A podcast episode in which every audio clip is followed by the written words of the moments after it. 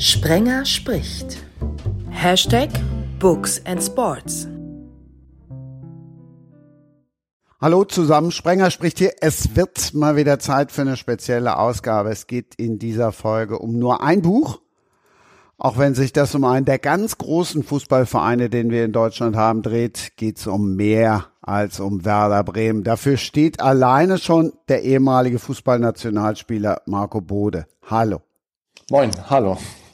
Dafür steht auch einer der renommiertesten Sportbuchautoren, denn sein Herzensverein ist Preußen Münster und trotzdem ist zumindest was Sprenger spricht, dreimal Bremer recht. Hallo Dietrich Schulze-Marmeling. Ja, hallo Christian.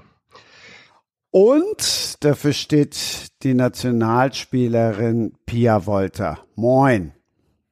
Hallo, moin Christian. Damit sind wir auch schon beim ersten Thema abseits von Werder Bremen. Was macht ein Kreuzbandriss mit einer Sportlerin? Naja, also erstmal natürlich erstmal hart gewesen, ähm, dass ich halt dann einfach auch, also im Oktober klar war, okay, die Saison ist vorbei. Ähm, aber ich glaube, dass man ganz, ganz viel daraus lernen kann, ganz, ganz viel mitnehmen kann aus der Zeit. Und ja, ich versucht habe, das Beste daraus zu machen, dadurch öfter auch mal in der Heimat war, sehr, sehr viel im Kraftraum war und äh, ja, ich nochmal mehr gemerkt habe, wie sehr ich eigentlich den Fußball liebe. Tatsächlich ähm, bin ich ja mehr oder weniger ohne größere Verletzungen durch meine Karriere hindurchgekommen. Also Kreuzbandriss ähm, oder schlimmere Knieverletzungen eigentlich gar nicht. Ich glaube, ich habe einmal ähm, in Anführungsstrichen es geschafft, länger als drei Wochen verletzt zu sein. Ähm, so, und das ist natürlich einerseits etwas sehr Schönes, nicht verletzt zu sein. Andererseits glaube ich auch, Pia, was du sagst, äh, schon ein Punkt. Manchmal sind solche Phasen auch gut, weil man sich nochmal wieder neu fokussiert, vielleicht auch eine neue Wertschätzung für das, was man tut, bekommt. Wenn man so durchrockt, also das habe ich am Ende meiner äh, Karriere auch ein bisschen gemerkt, dass ich eigentlich nie große Pausen hatte. Ähm, und ich weiß das von vielen anderen Spielern, die längere Verletzungspausen hatten, dass das auch, so blöd es klingt, was Positives sein kann. Ich finde auch so dieses, dass man mal, wie du sagst, so Pause hat und dass man mal drüber nachdenken kann, was eigentlich die letzten Jahre passiert ist, weil ja dann doch irgendwie sehr, sehr viel war mit irgendwie Pokalsiegen, Meisterschaften, Nationalmannschaften, dass man dann einfach mal Zeit hat, auch darüber nachzudenken und das mal so ein bisschen für sich einordnen, einordnen zu können. Das glaube ich auch dann so ein ja. Sag doch überhaupt, du hast mich wahrscheinlich schon längst überholt mit Titeln, ne? Wie viele Titel hast du schon gesammelt?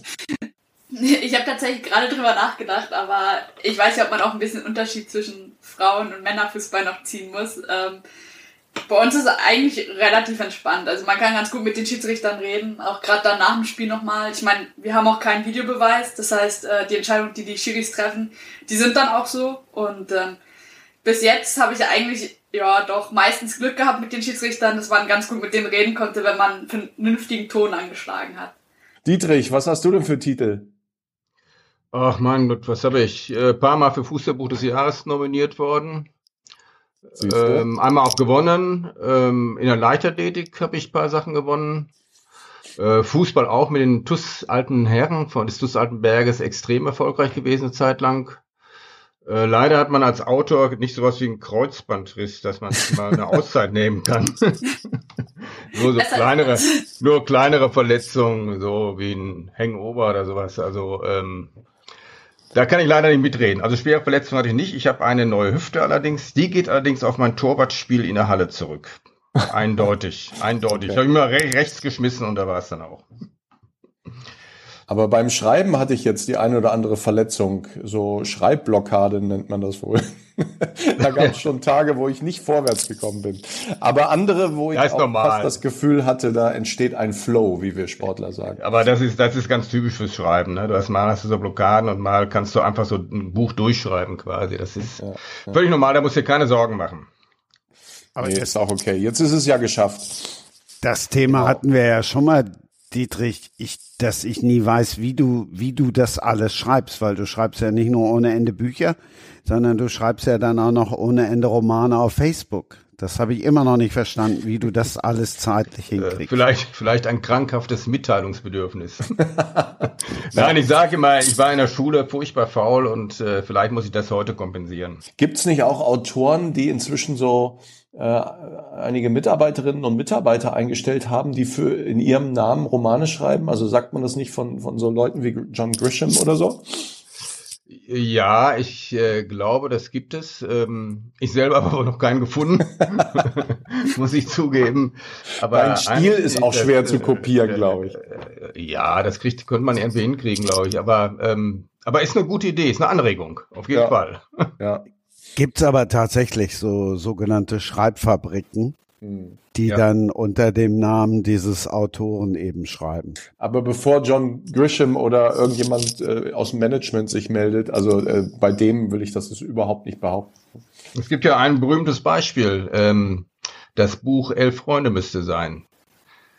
Von äh, Sammy Drechsel, das in Wahrheit Dieter Hildebrand geschrieben hat. Ach. Ja, ja, der hat ihm damals den Auftrag gegeben, dieses Buch zu schreiben. Und das ist, das ist ja letztendlich irgendwie die Jugendgeschichte von Sami Drechsel, der ja anders hieß. Ähm, also gerade auch in der Zeit des Nationalsozialismus, wo man so ein bisschen erzählt, wie es hätte eigentlich laufen können, oder wie er sich das gewünscht hätte, dass es äh, gelaufen wäre, unter anderem politischen ähm, Verhältnissen mit seiner Karriere. Und das äh, hat wohl Dieter Hildebrand geschrieben, dieses Buch. Ah, cool. Sollen wir verraten, Dietrich, dass Dieter Hildebrand in unserem Buch auch vorkommt? Stimmt, richtig. Ein Zitat genau. am Anfang eines Kapitels über Schiedsrichter. Und das schöne Zitat von Dieter Hildebrand lautet, glaube ich, sinngemäß, irgendwie dem Schiedsrichter zu widersprechen, das ist, wie wenn man in der Kirche aufsteht und eine Diskussion verlangt. das, das musste ins Buch. Das ist aber schon Kapitel 6 auf der Suche nach der Wahrheit. Genau, genau, richtig. Wobei ich würde sagen, dass die Kommunikation mit den Schiedsrichtern heute weiter ist als die Kommunikation mit der katholischen Kirche. das ist auch nicht schwer, das stimmt. Pia. Ja. Die, die, Aktive ist gefragt, also die normalerweise und hoffentlich bald wieder Aktive. Wie ist die Kommunikation? Ich weiß ja, ob man auch ein bisschen Unterschied zwischen Frauen- und Männerfußball noch ziehen muss. Ähm, bei uns ist es eigentlich relativ entspannt. Also man kann ganz gut mit den Schiedsrichtern reden, auch gerade dann nach dem Spiel nochmal. Ich meine, wir haben auch keinen Videobeweis, das heißt, äh, die Entscheidungen, die die Schiris treffen, die sind dann auch so. Und ähm, bis jetzt habe ich eigentlich ja doch meistens Glück gehabt mit den Schiedsrichtern, dass man ganz gut mit denen reden konnte, wenn man einen vernünftigen Ton angeschlagen hat. Aber Pia, das würde mich übrigens interessieren. Ich meine, ähm, tatsächlich habt ihr ja bislang keinen Videoassistenten. Ähm, wenn du jetzt sozusagen beide Welten betrachtest, ähm, wär's, würdest du dir wünschen, dass es möglichst schnell eingeführt wird? Hast du das Gefühl, das ist etwas Gutes oder ähm, sagst du, so wie es bei uns ist, ist es eigentlich besser und vielleicht hätte man ihn bei den Männern nie einführen sollen? Ja, ich habe tatsächlich einen ganz coolen Vergleich, weil wir in der Champions League ab ähm, Viertelfinale mit Video Assistant äh, gespielt haben, so dass wir da dann auch, also im Viertelfinale selber nicht, aber im Halbfinale dann auch den VAR hatten, der auch eingesetzt wurde in zwei Szenen. Und ich fand es ganz schlimm, weil es war tatsächlich von einem Tor von uns auch und darauf zu warten, ähm, ob es gegeben wird oder nicht, fand ich ganz schlimm. Andererseits war man so eben einfach sicher, okay, das Tor zählt und es ist vielleicht ein Stück weit fairer, auch wenn natürlich teilweise dann Entscheidungen getroffen werden, die man so als aktiver Fußballer und Fußballerin irgendwie nicht so richtig nachvollziehen kann, weil das irgendwie Situationen sind, die dann im Fernsehen, finde ich, oder auf den Bildern dann anders rüberkommen als irgendwie als aktiver. Ähm, ja, trotzdem finde ich es, find glaube ich, ein Tick fairer, auch wenn das natürlich so ein bisschen diesen Fußballsport natürlich komplett verändert hat und nicht mehr so das ist, äh, wie es mal war. Ich weiß nicht, wie siehst du das? Ich meine, ihr habt ja auch früher nie mit dem VAR gespielt. Hast dich wahrscheinlich benachteiligt gefühlt dann, oder?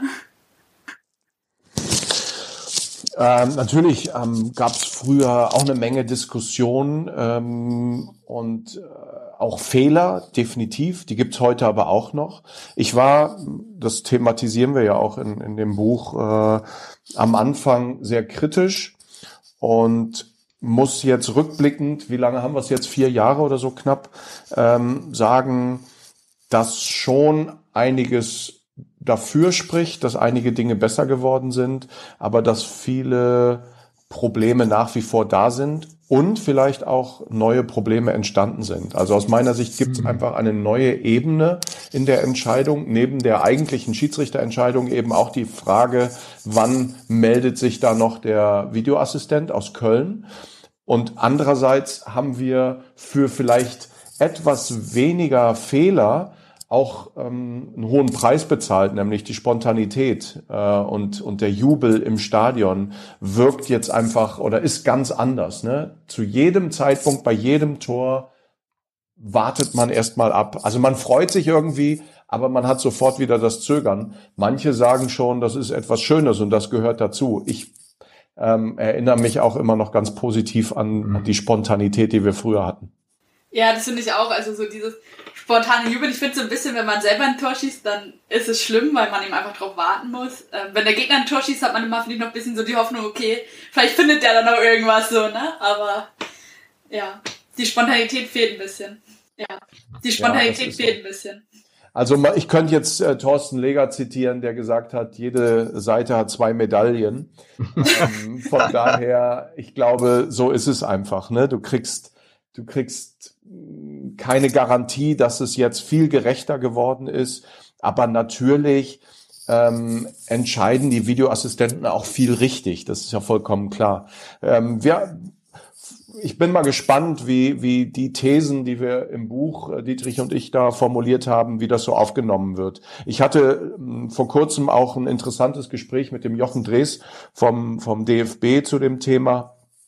Und ähm, ich glaube, es, es wird nicht mehr sozusagen zurückgehen zum ursprünglichen ohne Videoassistenten, aber wir sollten uns schon noch bemühen, die Dinge zu optimieren. Ja, das finde ich auch. Also gerade so dieses, wann der Videoassistent wirklich eingreift und wann nicht und wann es eine hm. klare Fehlentscheidung ist, das finde ich eben auch, das sind so Sachen, da werden teilweise, wie gesagt, irgendwie so Fouls auch gepfiffen, wo man als Aktiver sagte, da hätte man selber wahrscheinlich gar nicht irgendwie reklamiert und das ist so ein bisschen, genau. das finde ich, was noch optimiert werden muss. Das finde ich auch. Also gerade beim Elfmeter bin ich auch fast der Meinung, äh, dass äh, dass zu viel gepfiffen wird ähm, und dass das durch den Videoassistenten eher noch verstärkt wurde. Aber äh, sei es drum. Ähm, vielleicht ganz unabhängig vom Videoassistenten, weil wir müssen ja zugeben, Dietrich, wir sprechen vor allem über den Männerfußball in unserem yeah, Buch. Yeah. Ähm, aber das ist auch eine spannende Frage, wie das in der Frauenbundesliga eigentlich ist. Hast, hast du den Eindruck, da ist eine bessere Kultur auch im Verhältnis Spielerinnen äh, Schiedsrichter? Ähm, oder wird da genauso theatralisch und äh, reklamiert und sozusagen ist da genauso viel Aufregung im Spiel? Oder seid ihr da ein bisschen entspannter? Ja, ich glaube, es ist ein bisschen anders, weil die Atmosphäre generell natürlich anders ist, weil wir einfach ja selten vor 50, 60.000 spielen. Also das ist jetzt einmal vorgekommen eben im Camp Nou, wo wir da gespielt haben, in der Champions League äh, im Halbfinal-Hinspiel, aber ansonsten spielen wir ja eher mal so vor 3.000, 2.000, sodass natürlich generell die Atmosphäre eine andere ist und das Spiel vielleicht auch nicht so aufgeheizt ist und ich aber schon noch sagen würde, ähm, dass wir vielleicht nicht ganz so theatralisch sind nach dem Foulspiel, dass es ein bisschen in der Hinsicht vielleicht ehrlicher zugeht. Ähm, es ist aber ganz witzig, weil wenn wir Mädels zusammen Fußball gucken, also Männerfußball, dann sagen wir halt auch so, ja, das ist krass, also wie die Männer mit den Chiris reden können und dann ja auch hingehen und ja, dann nochmal die Schulter packen oder so. Das könnten wir im Frauenfußball nie machen. Also es wird bei uns nie gemacht, aber das ist auch immer so, dass dann auch sehr schnell die Schiris dann uns auch Geld geben, wenn man wirklich dann mal äh, ja die Hand auf die Schulter legt oder wirklich mal lauter vor denen steht, weil das glaube ich einfach auch selten vorkommt und dadurch dann auch eher bestraft wird. Und würdest du sagen, man, man kann versuchen, bei den Männern es in die Richtung auch zu bringen, wie es bei euch ist? Das wäre ja im Prinzip mein Wunsch. Für mich ist das auch zu viel und das nervt irgendwie. Und es ist ja in anderen Sportarten wie Handball, Basketball, Hockey oder, oder äh, Rugby oder so, ist es ja auch nicht üblich, ne? Ja, ja, also finde ich eben auch, dass es eben einfach zu viel ist, vor allem ich das auch nicht so richtig verstehen kann, weil es ja mittlerweile so viele Video, äh, also Kameraaufzeichnungen gibt, dass man immer wieder das ja auch sieht und sieht, okay, der Kontakt war gar nicht im Gesicht oder war gar nicht so hart, wie der Spieler jetzt fällt und das wäre, finde ich, auch schön, wenn es ein bisschen mehr in die Richtung geht, dass man liegen bleibt. Natürlich, wenn, wenn man wirklich verletzt ist, aber dass man nicht drei Rollen machen muss und äh, richtig abheben muss, weil ich finde auch, dass das dann auch nicht so wirklich Fair Play irgendwo ist. Aber ich glaube, so das Thema gibt's ja auch schon länger, dass eben Kids sich das auch ganz viel abgucken und dadurch natürlich auch das äh, ja immer weiter fortführen. Absolut. Und man muss sagen, die Schiedsrichter im Amateurfußball äh, müssen dann teilweise die ganz schlimmen Dinge ausbaden dafür. Ja, ne? da ist, da ist es wirklich noch schlimmer als in der Bundesliga und das fängt schon an beim Jugendfußball äh, mit Eltern, also was du da zum Teil erlebst am Spielfeldrand gegenüber jungen Schiedsrichtern, da pfeift ein 14-, 15-Jähriger äh, ein Spiel, das ist äh, zum Teil unfassbar. Also bis dahin, dass bei uns im Kreis mal eine Mutter auf äh, den Platz gerannt ist und einem Schiedsrichter ihre Brille angeboten hat, äh, damit äh, endlich die Dinge richtig sehen würde. Also da muss man sich auch nicht wundern, dass es dann Probleme gibt, dass wir da keine jungen Schiedsrichter finden. Aber ich finde mal, weil wir eben das Problem Elfmeter auch angesprochen haben, ich finde, es gibt so ein generelles Problem beim Elfmeter, ähm, das auch durch die Regel bestimmt wird. Ähm, nämlich dass eine fünfprozentige Torchance, die Verhinderung einer fünfprozentigen Torchance bestraft wird mit der Gewährung einer 90-prozentigen Torchance. Also manchmal ist es ist doch bei häufig bei Elfmetern so, dass du denkst, beispielsweise bei irgendeinem Handspiel am Rande des, äh, des, des Strafraums, mein Gott, was hätte denn daraus entstehen können? Das war doch überhaupt keine Torchance. Und ich finde, da muss man einfach den äh, Schiedsrichtern auch viel mehr Spielräume gewähren. Ähm, ja, in solchen, äh, das habe ich übrigens ne? mit, mit Jochen Drees ähm, auch besprochen, das Thema. Also nehmen wir mal einen Extremfall, ein, ein Stürmer, dribbelt quasi vom Tor weg in Richtung äh, Eckfahne ja, und ja. wird dann gefoult. Mhm. Ähm, so, und es ist äh, jetzt mal unabhängig, nehmen wir mal an, es, es ist ein klares Foul. Ähm, dann müssen natürlich die Schiedsrichter da Elfmeter pfeifen, wenn es im 16er ja, äh, vonstatten ja, geht. Ja. Auf mhm. der anderen Seite ist, ähm, also da haben aktuell die Schiedsrichter auch keine äh, keinen Spielraum. Jochen nee, sagt, genau. mhm. dass sie schon versuchen, den Schiedsrichtern auch zu vermitteln, dass sie die Gesamtlage betrachten sollen. Aber in diesem Fall müssen sie quasi auf Elfmeter entscheiden. Die Frage ist, ob es nicht auch Sinn macht, für solche Fälle die Regeln zu ändern. Genau. Dann genau. möglicherweise auch zu sagen, hey, da reicht ein indirekter Freistoß. Genau. Warum muss mhm. es denn da in, für jedes Foul im 16er eigentlich äh, ähm, Elfmeter geben. Ja, das sehe ich genauso. Ne? Da muss es so einen Ermessensspielraum einfach geben, wo man sagt, wenn es eine klare Vereitlung einer Torfunks ist, Handspiel auf der Linie oder was ich ja. äh, oder ein klares Foul, einer stürmt auf den Torwart zu und äh, wird dann gelegt, äh, ist, äh, darüber müssen wir nicht reden, aber ähm, aber dafür braucht es dann eben Regeländerungen. genau, ne? und, und die genau. von der ja, ja. internationalen wie heißen die nochmal, IFAB? International Football Board, ja, International ja, Football Board, glaube ich. Ne? Da haben wir doch, habe ich doch auch noch recherchiert äh, zum Videoassistenten. Da war der schöne Satz in der Präambel, ähm, der Videoassistent soll, wenn möglich, im Sinne des Fußballs entscheiden oder so. Ja, sehr schön. oder im, im Sinne der Regeln. Also, yeah. naja, das ist ein spannendes Thema sicherlich, Schiedsrichter. Lass uns noch mal gerade auf die Jugend zurückkommen, beziehungsweise auf die Fußballeltern. Pia, einmal kommst du natürlich nicht drum herum, ne? ist der auch ja. immer auf, ist der auch immer auf den Platz gestürmt und hat den Schiri geschüttelt? Zum Glück nie. Ähm, man muss dazu sagen, dass ich früher tatsächlich eigentlich Handball gespielt habe, mein Bruder aber Fußball gespielt hat. Äh, hat aber selbst da war mein Papa auch immer sehr entspannt, hat sich das alles sehr ruhig angeguckt und ähm, war zum Glück auch niemand, der irgendwie dann groß am Meckern war. Also weder mein Papa noch meine Mama, die waren zum Glück immer sehr ruhig und Papa hat immer gesagt, er kennt es irgendwie vom selber Trainer sein, auch dass von außen genug gemeckert wird und auch vom selber Spieler sein, dass er dann lieber ein Zuschauer ist, der eher ruhig ist. Sehr gut. Das kann ich bestätigen. Also äh, Thomas ist da, glaube ich, ein vorbildlicher Vater. Tatsächlich ist ja Pia, äh, das erinnere ich auch noch, ein Multitalent, eigentlich ein sportliches Multitalent. Ne? Und eigentlich ein wunderbares Beispiel dafür, für eine These, die ich auch schon immer habe, dass bis zu einem bestimmten Alter es sehr gut ist, wenn man viele Sportarten kennenlernt, unterschiedliche mhm. Sportarten. Und ich glaube, Pia, ähm, du warst ja im Handball gut, aber auch in der Leichtathletik eigentlich alles, was sozusagen Sport war und du probiert hast, da warst du gut. Ähm, und wenn ich mich recht erinnere, hat Thomas vielleicht anfangs sogar gehofft, dass es nicht Fußball wird. Ähm, aber er hat irgendwann, glaube ich, den Schalter auch zurecht umgelegt und sich dann super gefreut, dass du jetzt diese Karriere gemacht hast. Ja, das stimmt. Also ich ähm, ja, habe früher echt, also ja wirklich lange Handball gespielt, also von den Minis wirklich mit vier angefangen bis äh, zur B-Jugend hoch und ähm, ja, Fußball immer so ein bisschen nebenbei, mit Papa, auch mit meinem Bruder dann im Garten. Irgendwann, als äh, zu viele Lampen kaputt gegangen sind, dann irgendwo auf dem ja, Sportplatz. und habe eben einfach auch Leichtathletik nebenbei in der Schule noch gemacht. Und ähm, ja, Papa hatte mal gesagt, er hat mich lieber Handball spielen sehen, als ich dann bei Werder, aber es soweit war, dass ich dann ähm, eher in die 17 Bundesliga und dann auch in die Frauenmannschaft gekommen bin, ähm, hat er sich damit abgefunden, sage ich jetzt, was klingt ein bisschen fies, so ist es ja nicht. Ähm, aber hat eben auch immer gewusst, so, okay, ich kann auch ein bisschen Fußball spielen und ähm, hat du, wahrscheinlich hat er einfach schon geahnt, dass du viel mehr Titel gewinnen wirst und deine Karriere im Schatten steht.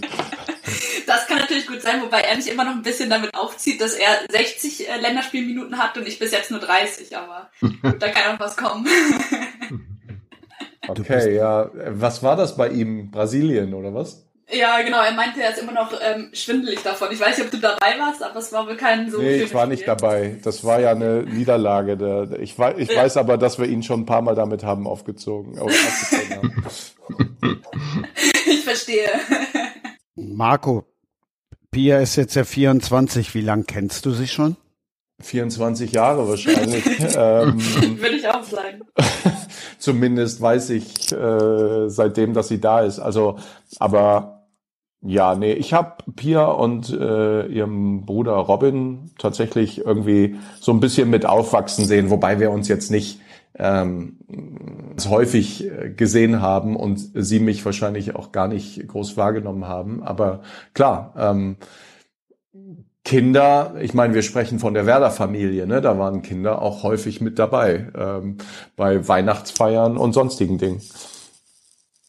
Ich weiß auch, dass wir auf jeden Fall mal einen Urlaub hatten, wo du mit der Nationalschaft unterwegs warst und wir dich besucht haben oder du uns besucht hast. Also das war letztens irgendwann tatsächlich nochmal Thema wieder bei uns, als wir Fotos äh, ausgegraben haben von früher. Ja, kann sein, dass es vielleicht Mallorca war oder so. Ja, Bestimmt, ich meine, wir waren fast nur auf Mallorca.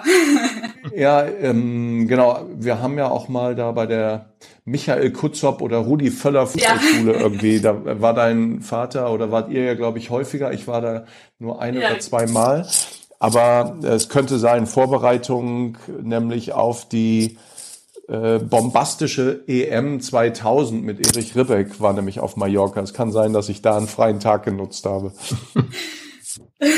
ja, würde ja auch alterstechnisch, gut, da war ich drei, könnte hinkommen. ja. Wenn ihr alte Fotos geguckt habt, du wolltest aber nie jetzt die Friese von Marco haben, die früher, hey, oder? Vorsicht, Vorsicht, Vorsicht. aber ich kann, also ich mein Papa war halt irgendwie auch nicht besser, ne? Also. Nee, das stimmt, der hatte auch eine beeindruckende Frisur wollte ich sagen. Also bei mir wird immer behauptet Fokuhila, dabei war das einfach nur Wildwuchs. Ähm, bei, bei vielen anderen war es ein gepflegter Fokuhila. Genau. Ähm, außerdem, hey, ich kann zumindest dann von mir sagen, dass Nelson Mandela zu mir gesagt hat, you look like Steffi Graf. Wer kann das schon? Für alle die, die es jetzt nicht wissen, dann sag auch noch mal wo. Wo? Bei meinem, er das vor meinem ersten Länderspiel in, in Südafrika war das in Johannesburg, ähm, als äh, Mandela schon nach sozusagen der Zeit der Apartheid und über 20 Jahren Gefängnis äh, zum Präsidenten gewählt worden war, ein Jahr vorher. Da hat er uns im Stadion begrüßt und äh, ja, als er mir die Hand gegeben hat, hat er tatsächlich diesen wunderbaren Satz gesagt. Ich wäre beinahe äh, in Lachen ausgebrochen oder, oder ich weiß gar nicht, weil ich konnte gar nicht reagieren. Ich war so geschockt. Ähm, aber ja, Thomas war bei der Länderspielreise leider nicht dabei. ich glaube, der war auch nur in Brasilien dabei. ja, ja, genau. Jetzt kommst du, Dietrich. Wie hat's, was hattest du eigentlich für eine für Frisur früher? Du, ähm, wie das so war in, den 70er Jahren, lange Haare. Ja. Schulter, schulterlang, also nicht so wie die Beatles über die Ohren, sondern richtig, richtig, richtig lang. Ja. Und ähm, die musste ich dann, das war so ein bisschen tragisch, die musste ich mit 19 Schnei abschneiden lassen, weil ähm, da war man ein bisschen. Zum Bund musstest? Nein. Nein, nein, nein, ich musste nicht zum Bund. Es war, war so, dass, dass wir, ähm, wir waren mit vier, fünf Jungs ein bisschen angetrunken und wollten in eine Kneipe rein. Es war um Karnevalzeit und ähm, dann äh, sagte der Wirt, nee, Langhaarige dürfen wir nicht rein. und äh, darauf habe ich die Fußmatte genommen vor der Tür und einmal über den Theresen gefegt, ähm, dass alle Gläser umstürzten und bin dann weggegangen. Und dann kam plötzlich diese ganze Meute, 30, 40 Leute kamen raus aus der Kneipe und ähm, wollte sich mit uns prügeln. Ich sage heute noch, wir haben uns super geschlagen, einfach super geschlagen. Bloß waren meine Haare näher so verknotet und zerzaust, ähm, dass eine Freundin sie mir kürzen musste anschließend. Und dann habe ich gedacht, aber lass es jetzt auch, wer weiß, wann es nochmal zu so einem Zwischenfall kommt. das ist ja eine wilde Geschichte. ja, das war echt, weiß ich weiß noch ganz genau. Also es war, ähm, mein Pullover war irgendwie zerrissen, so einmal diagonal durch. Aber wir waren irgendwie sehr zufrieden anschließend. Wir, ja. dachten, wir haben gesagt, das war wirklich eigentlich ein gelungener Abend. Siehst du, und als ich 19 war, war ich schon noch nicht Profi, aber habe schon meine ersten Bundesligaspiele gemacht und habe, glaube ich, den Spitznamen Hullet von der Weser gekriegt. Das weiß sogar Christian noch, schätze ich. Ja, aber das ist doch super. Das ist doch ein super Spitzname. Ich hab dich doch so getauft. Nein, natürlich war ich es nicht. Pia, jetzt hast du gedacht, du bist mit hochseriösen Menschen hier im Podcast. Gerade Dietrich. Hooligans quasi, ja. Dietrich. Dietrich Schulze Marmeling und dann haut er so eine Geschichte raus. Ja. Einmal. ist vollkommen okay für mich. Ja. ja, gut, pass auf. Gleich reden wir dafür über Papst Johannes Paul. Papst Johannes Paul kommt genauso in dem Buch vor wie Bob Dylan, Jerry Lewis und Dieter Hildebrand, über den wir eben schon gesprochen haben. Warum Dietrich? Ja, weil ähm, das war eigentlich die Idee von, von ähm, Marco, dass wir den einzelnen Kapiteln Aussagen berühmter Zeitgenossen oder auch von verblichener äh, Menschen äh, voranstellen. Äh, Lukas Podolski ist auch mit einer Aussage äh, dort verewigt, ähm, nämlich äh, im Fußball, so Fußball manchmal der, Bessere, der Bessere. Manchmal gewinnt der Bessere, finde ich total, finde ich gerade für das Kapitel, wo es um Glück und Zufall geht, unglaublich passend. Ähm, ist einfach ein scharfsinniger Typ, der Lukas.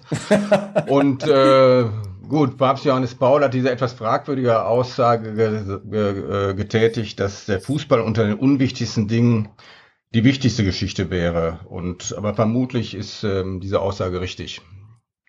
Ja, ich, ich, stimme zu. Also tatsächlich, das war auch eine Idee, ähm, weil ich liebe auch Zitate ähm, und finde auch super, dass manchmal man äh, Zitate vom gleichen Verfasser findet, die genau das Gegenteil aussagen. Mhm. Je nach Zusammenhang kann man da oder je nach Wunsch kann man das eine oder das andere aussagen. Und ich finde das ähm, einfach ein schönes Element, was das Buch noch ein bisschen aufgelockert hat. Aber habt ihr euch schwer getan, Zitate zu finden oder hast du von vornherein so sieben, acht, die du unbedingt äh, ins Buch haben wolltest? Ja, Einige, einige gehören zu meinen Lieblingszitaten und ähm, man muss, wir haben das auch nicht übertrieben, dass sie eins zu eins wirklich genau zu dem pa äh, Kapitel mhm. passen. Ähm, und manchmal sind es echte Fußballer-Zitate oder sie haben mit Fußball zu tun und manchmal hat es auch gar nichts mit Fußball zu tun, sondern erst sozusagen um die Ecke gedacht, kriegt es dann eine Bedeutung. Ähm, eines meiner absoluten All-Time Favorites ist zum Beispiel auch diese von, von Bertrand Russell, der gesagt hat, das ist ja der ganze Jammer, die Dummen sind so sicher und die äh, Klugen so voller Zweifel, also sinngemäß. Und ähm, ja, das ist im Grunde, wenn man so will, auch fast so ein bisschen, also nicht, dass wir jetzt die Klugen sind als Autoren und alle anderen die Dummen, das wollen wir gar nicht sagen, aber es ist einfach so, ähm, dass heute, heutzutage in unserer Gesellschaft viel zu viel behauptet wird und von Wissen gesprochen wird. Und eigentlich ist es, ist ganz viel Unsicherheit, ganz viel Zufall im Spiel und äh, viel mehr Glück und Pech, als wir alle so glauben. Ich glaube, wir haben nur drei Fußballerzitate, glaube ich, ne? Guardiola, Hessler und Podolski verewigt. Die anderen sind keine Fußballer. Aber ich finde, das wird auch dem Buch gerecht, weil es ja auch um Dinge geht, die nicht nur für den Fußball von Bedeutung sind, also gerade wenn es um dieses Thema Entscheidungsfindung geht. Und ich dachte heute nochmal beim Durchblättern des Buches, ähm, nee, das passt schon. Also das ist schon eine gute Auswahl von Zitaten. Dann lass uns doch mal das Zitat nehmen, was das Buch prägt. Die Überschrift, da kommst du dann gar nicht drauf, wer es gesagt hat. Aber kick it like Kahnemann. Also ich zitiere auch gern den Satz, der da steht, politische Kolumnisten und Sportexperten werden für ihre Selbstsicherheit belohnt. Ja. So. Und jetzt erklärt erstmal allen, wer bitteschön Daniel Kahnemann ist und warum genau das der rote Faden ist? Ja, also vielleicht kann ich Kahnemann erklären. Daniel äh, oder Daniel Kahnemann ist ein israelischer Psychologe und das Buch ähm, Schnelles Denken, Langsames Denken, was so ein wenig sein, sein Lebenswerk darstellt, hat mich wirklich in den letzten Jahren, also das war eines der Bücher, die mich am meisten beeinflusst haben. Und da geht es ganz viel darum, wie wir denken, wie wir Entscheidungen treffen, wie wir, ähm, welche Fehler wir dabei auch machen. Ähm, ja, im Grunde sozusagen ein, ein, ein Standardwerk in der Psychologie. Ähm, und von dem stammt tatsächlich, Christian, dieses Zitat, das du eben erwähnt hast. Und das finde ich auch sehr passend, weil ich war ja selbst mal Fußballexperte auch für, für Premiere und Sky oder die ARD. Und ähm, es ist auch eigentlich immer wieder so, dass je nachdem, wie das Spiel ausgegangen ist, die Experten einem nachher genau erklären können, warum es so geschehen ist. Ähm, und das geht aber für jedes Ergebnis. Also wir lieben einfach als Menschen Geschichten. Wir wollen äh, Erklärungen haben für das, was passiert ist, und zwar am besten ganz spannende äh, Erläuterungen. Und dass es irgendwie auch mal zufällig so passieren konnte, äh, das, das wollen wir eigentlich nicht, sondern wir wollen Geschichten und, und spannende Erzählungen. Ja, ich kann mich dem nur anschließen. Ähm ich, ich, manchmal, es gibt manchmal Situationen, wo ich gefragt werde nach einem Spiel, äh, wie beurteilst du das, warum ist das so und so gewesen? Und dann kommt mal, ist mal, lautet meine nicht sehr befriedigende Standardantwort, das ist eben Fußball weil du bestimmte Sachen im Fußball einfach, ja, kannst du einfach nicht erklären. Und es ist auch dieses Podolski-Zitat, das finde ich wirklich sehr, sehr, sehr treffend. Das ist wirklich im Fußball so, dass manchmal der Bessere gewinnt. Ähm, wir haben ja ein ganzes Kapitel, wo wir uns in Glück und Zufall widmen, auch mal so einzelne Spiele und Turniere nochmal durchgehen, ähm, wo wir heute sagen, da war eine Zwangsläufigkeit, dass Deutschland 2014 Weltmeister war. Wenn wir dann die Dinge im Einzelnen betrachten, dann stellen wir fest, das hätte auch ganz anders laufen können. Also auch die 7 zu 1 äh, dieses legendäre gegen Brasilien, das Spiel hätte ähm, anders laufen können, wenn die ersten zehn Minuten anders erfolgt werden, als erfolgt sind. Und äh, nochmal, was den Journalismus anbelangt. Äh, mich nervt mir so ein bisschen, dass äh, viele Kollegen nicht bereit sind, sich in die Denke der Verantwortlichen hineinzudenken. Also zu überlegen, also welche Entscheidung lag dem zugrunde? Also Trainer XY stellt so und so auf, stellt sie als nicht richtig heraus oder man meint, er hat einen praktischen Fehlgriff getätigt. Aber man geht nicht so weit zu fragen, warum hat er denn diese Taktik gewählt? Welche Überlegung stand dahinter? Warum hat der linke Verteidiger gespielt? Der linke Verteidiger sowieso gespielt, nicht der andere linke Verteidiger gespielt. Ähm, ist da möglicherweise in der Woche im Training was vorgefallen? Gab es da Kenntnisse im Training, die den Trainer davon überzeugt haben, ich lasse jetzt diesen spielen und jenen nicht spielen? Und all diese Dinge, ähm, das passiert nicht. Und ähm, das finde ich, ja, das finde ich ein absolutes Defizit im, im, im Sportjournalismus. Oder auch, dass man Behauptungen häufig aufstellt und nicht dazu bereit ist, sie später auch mal zu revidieren, zu sagen, in der und der Geschichte Angelegenheit lag ich einfach falsch mit einer Einschätzung. Ich muss da wirklich jetzt auch mal Abbiete tätigen und äh, der Trainer, der Vereinsverantwortliche etc. hatte recht. Wenn man ehrlich ist, Dietrich, ist es sogar so, dass es nicht nur äh, dieser, äh, man nennt das ja Rückschaufehler, also alles nur am Ergebnis ja. beurteilen, mhm. äh, dass genau, das ja. auch die Verantwortlichen teilweise selbst betrifft. Richtig, ne? genau. Ähm, genau ja. Also auch, äh, auch innerhalb des Clubs oder innerhalb ähm, dieser Akteure ähm, erwischt man sich selbst auch immer wieder dabei, dass man ähm, ver versäumt, sozusagen sich Gedanken zu machen, warum hat man eigentlich damals diese Entscheidung getroffen oder jemand anders. Und ja, immer nur ja. schaut, ist es gut oder schlecht ausgegangen. Und wenn es schlecht ausgegangen ist, muss es offensichtlich ein Fehler gewesen sein. Und wenn es gut ausgeht, muss es irgendwie eine tolle Idee gewesen sein. Dem ist aber manchmal nicht so. Ne? Ja, und das Schlimme ist, wir betreffen ja auf dieser Basis dann äh, zum Teil existenzielle Entscheidungen. Ne? Also wir, wir wissen, dass Glück und Zufall im Fußball auch eine große Rolle spielt. Nehmen wir ein Extrembeispiel. Ähm, eine Mannschaft ähm, spielt dreimal in Folge eigentlich fantastisch, hat 70 Prozent Ballbesitz, mehr Chancen und so weiter und so fort, trifft auch nicht das Tor. Ähm, der Gegner hat vielleicht ein, zwei Chancen im Spiel, gewinnt diese Spiele immer mit 1 zu 0 oder 2 zu 1. Ähm, drei Spiele in Folge, Trainer wird entlassen. Ähm, auf welcher Basis erfolgt diese Entscheidung? Ich meine, da sind, haben Dinge im, im, im Spiel eine Rolle gespielt, auf die der Trainer überhaupt keinen Einfluss hat. Und ich beurteile das dann nur vom Ergebnis her, aber nicht, ähm, ja, was real in diesem Spiel passiert ist. Und äh, ich, ich fand auch ganz interessant, was mir mal ein Trainer erzählte, dass ähm, also ein Spiel, es ging um ein Spiel, das ging 1 zu 4 aus, die andere Mannschaft war klar besser und das war der Tiefpunkt dieser Saison und dann lässt man, guckt man sich das zum zweiten und dritten Mal an und lässt das Expected Goal Programm ähm, durchlaufen und stellt fest, nee, wir hätten das Spiel aus 6 zu 5 gewinnen können. Aber dieses Ergebnis war einfach so niederschmetternd äh, und auch der, der Vorlauf die Wochen vor, dass ähm, das äh, in den Köpfen sich verfestigte als der absolute Tiefpunkt der Saison, obwohl es gar nicht so gewesen ist. Pia, täuscht der Eindruck oder ist das bei euch etwas weniger der Fall, dass es da Überraschungen gibt, dass man mal Ergebnisse hat, die so eigentlich gar nicht passen? Das kommt wahrscheinlich auch vor, aber ich habe den Eindruck, es ist seltener.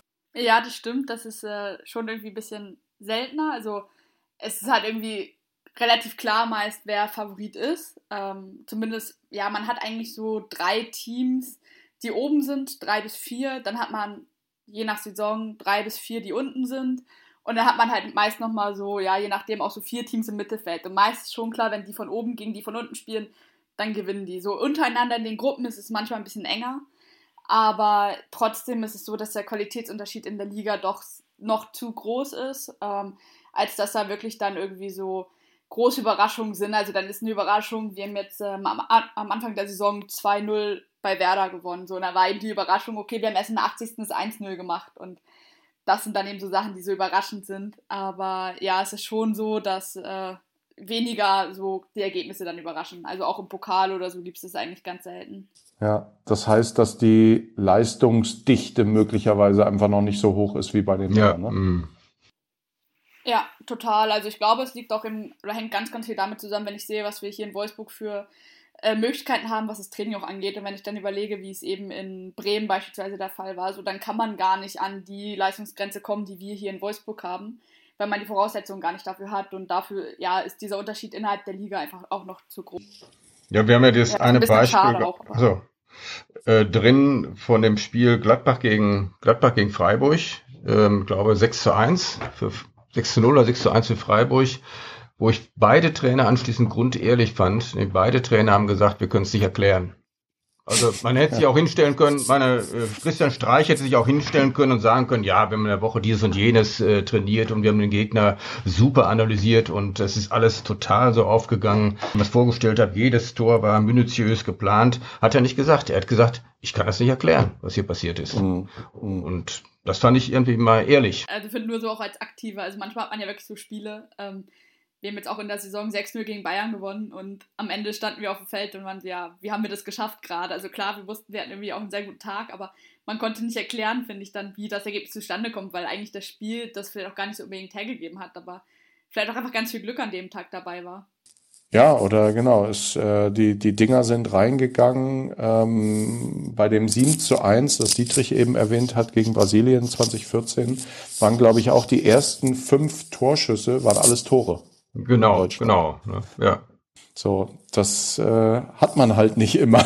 Nein, das hat man nicht immer und das macht dann ja auch in dem Moment was mit dem Gegner, ne? Ähm, dessen das, das macht ja was im Kopf des Gegners dann. Das sind so ganz besondere, ja, da ist eine Dramaturgie im Spiel drin, die eigentlich nicht geplant ist und äh, die du auch nicht so richtig erklären kannst. Ersetzt doch einfach schwierige Fragen durch leichte. Worauf ist die Frage, welche genau. dann leicht ist. Worauf will ich hinaus? Ich wollte nochmal darauf hinaus, auf dieses, auf dieses erste Kapitel, Nehmt uns genau, wir ersetzen, ja. äh, das ist ein Prinzip, glaube ich, was uns Menschen, äh, also wir, wir, wir wollen einfach auch schnell Entscheidungen treffen und das ist ja auch notwendig. Ne? So in unserer Evolution hat sich das einfach so entwickelt und das ist bis heute so, äh, dass wir manchmal, wenn ganz schwierige Fragen da sind, eben versuchen, sie durch leichtere zu ersetzen. Also wenn ich Pia jetzt frage, ähm, das Beispiel aus dem Buch, rechne mal 37 mal 43, ähm, dann merkst du halt, oh Gott, oh Gott, jetzt muss ich mich aber richtig konzentrieren und anstrengen, ähm, um das hinzukriegen. Ähm, oder, oder eine Frage, ähm, sozusagen, soll ich die und die Aktie kaufen oder wird dieses Talent, wird das mal Fußballprofi? Ähm, das, das ist schwierig zu beantworten, ähm, aber ich versuche dann irgendwie ähm, diese komplizierte Frage durch eine leichtere zu ersetzen. Und äh, das ist dann manchmal gefällt mir der Spieler, ähm, hat er irgendwie der oder die was Besonderes und dann äh, leite ich daraus sozusagen mein Ergebnis her. Ne? Das ist auch eine psychologische Verzerrung an der Stelle. Ist auch gemein, dass du eine Mathefrage nimmst. die sind immer schwer. Markus sollte diese wunderbare Aufgabe mit dem Tennisschläger und dem Tennisball äh, sagen. Ich habe das dann mehrere Leute mit dieser Frage konfrontiert und sie haben samt und sonders sie falsch beantwortet. Also, Marco, leg los. Lass mich ja. kurz noch dazwischen gehen. Also nicht, dass ihr euch wundert, dass wir jetzt über Fragen reden, aber diese Fragen tauchen tatsächlich im Buch auf. Ich habe gleich auch noch eine, die finde ich großartig, Marco, jetzt aber erst die von Dietrich. Ja.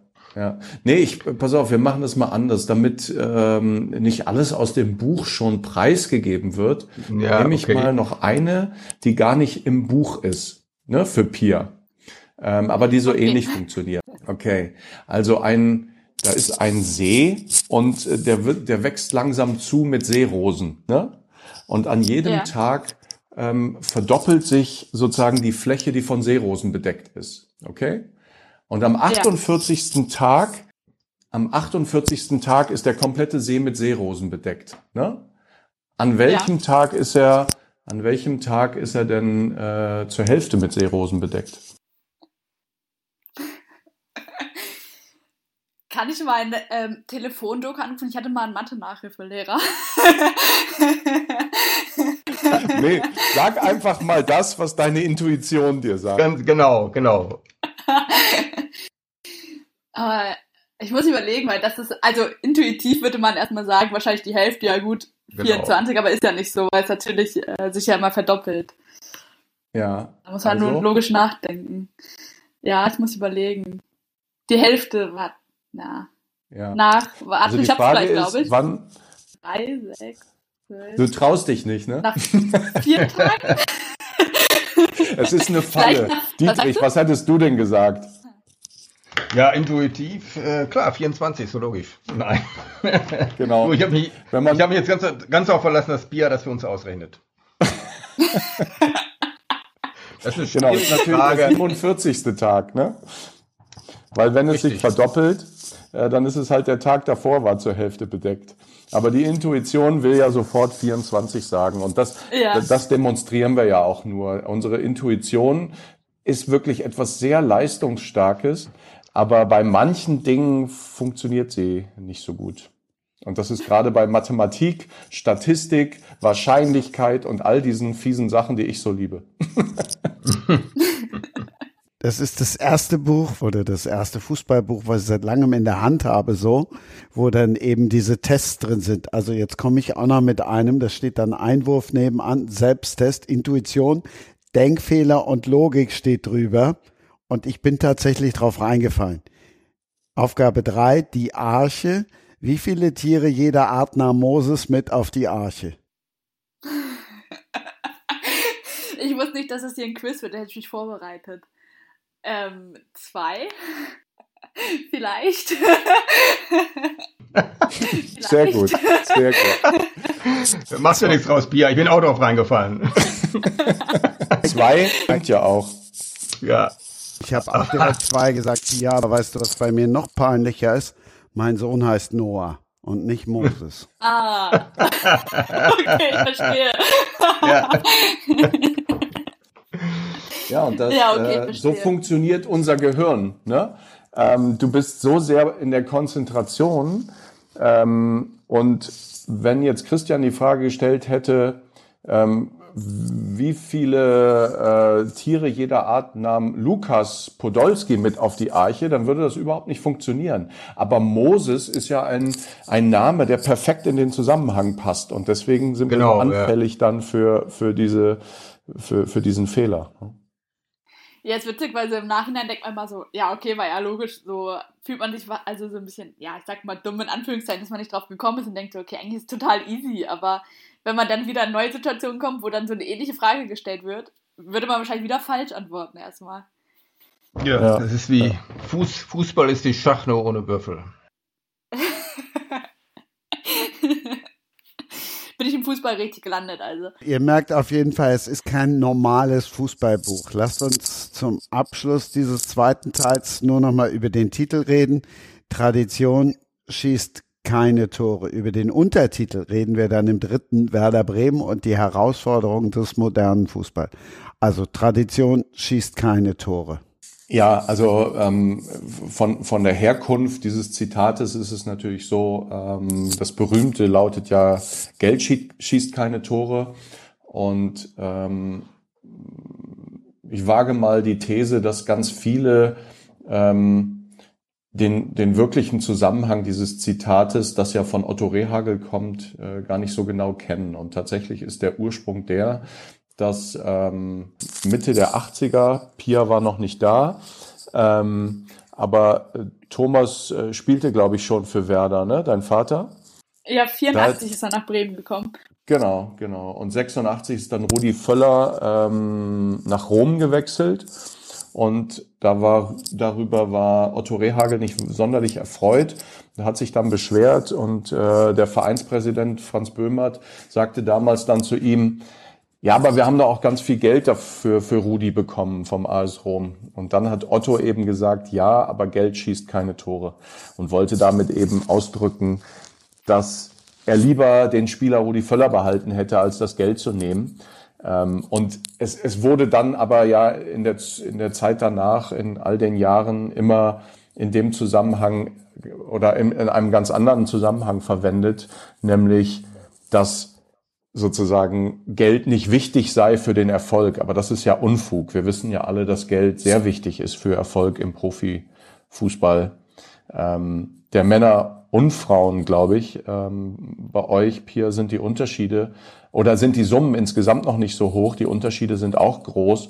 Und da, wo viel Geld ist, wird leider ja auch meistens, also was heißt leider, aber es führt auch zu viel Erfolg, oder? Ja, auf jeden Fall. Also ist ja auch ein bisschen so dieses Thema, was wir hier in Wolfsburg haben, dass wir eben einfach auch vergleichsweise viel Geld haben in der Frauen-Bundesliga. Da kommt wahrscheinlich noch Bayern ran oder hat sogar noch mehr als wir.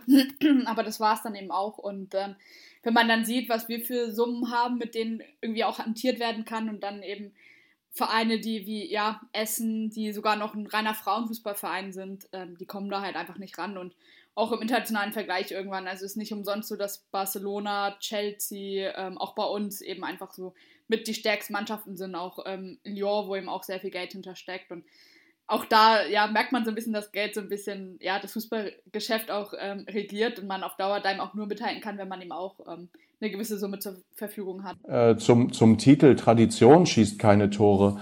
Ähm, das ist ja nicht, äh, Dietrich, korrigier mich, unsere Hauptthese. Wir, wir sehen Nein. Tradition mhm. und Identifikation von Fans bei diesen, bei diesen Traditionsclubs als etwas sehr Gutes und, und äh, äh, Erhaltenswertes. Ähm, auf der anderen Seite ist es einfach nur so, dass daraus auch Probleme entstehen können, weil die Richtig, Erwartungshaltung genau. sehr hoch ist. Und andererseits halt Tradition allein nicht zum Erfolg führt. Aber Bayern München ist auch ein Traditionsclub äh, oder ein Traditionsclub und das ist ja der mit Abstand erfolgreichste in der Bundesliga. Von daher ist natürlich Tradition auch nichts Schlechtes. Das ist überhaupt nicht das, was wir sagen wollen. Nein, ähm, absolut nicht, sondern es geht ja um die einfach die besonderen Probleme, die Traditionsclubs haben, weil ja auffällig ist, wie viele Traditionsclubs in den letzten Jahren äh, mal abgestiegen sind äh, oder sich sogar noch immer in der zweiten Liga tummeln. Gerade in der letzten Saison war ja die zweite Liga eigentlich die Club, die, die Liga der Traditionsclubs und von den Namen her fast interessanter als die erste Liga. Und äh, Marco nennt es, das äh, Problem ist einfach, dass die Erwartungshaltung bei Traditionsclubs extrem ist, dass du immer wieder mit der ruhmreichen Vergangenheit konfrontiert wirst und ähm, dass das Geschäft äh, nicht unbedingt vereinfacht. Und auch in Traditionsclubs der Hang doch recht stark ist, ähm, auch im Umfeld von Traditionsclubs, die Entwicklung des Fußballsystems ähm, ja, mehr oder weniger zu ignorieren und so zu tun, als wäre alles so wie früher, die Rahmenbedingungen quasi kaum verändert und äh, es eigentlich unverständlich ist, warum der eine Club nicht oben um die deutsche Meisterschaft spielt. Aber nochmal zu dem, was Pia sagte, das finde ich mit Wolfsburg, ich finde, äh, ist jetzt wieder ein ganz anderes Thema, aber ich finde, Wolfsburg macht das genau richtig. Ich glaube, wir kriegen den Frauenfußball nur richtig, richtig hoch hier in Deutschland oder auch international, wenn sich die Profiklubs äh, des Spiels annehmen, des Frauenspiels annehmen, da richtig äh, investieren. Ähm, wenn attraktive Namen gegeneinander spielen, man hat das ja auch gesehen beim Spiel in Barcelona, wie viele Leute da waren gegen, gegen Wolfsburg dann. Und ähm, also ich bin kein Wolfsburg-Fan als solches, aber ich muss sagen, was sie im Frauenfußball machen, kann ich nur sagen, absoluter Respekt, finde ich genau den richtigen Weg.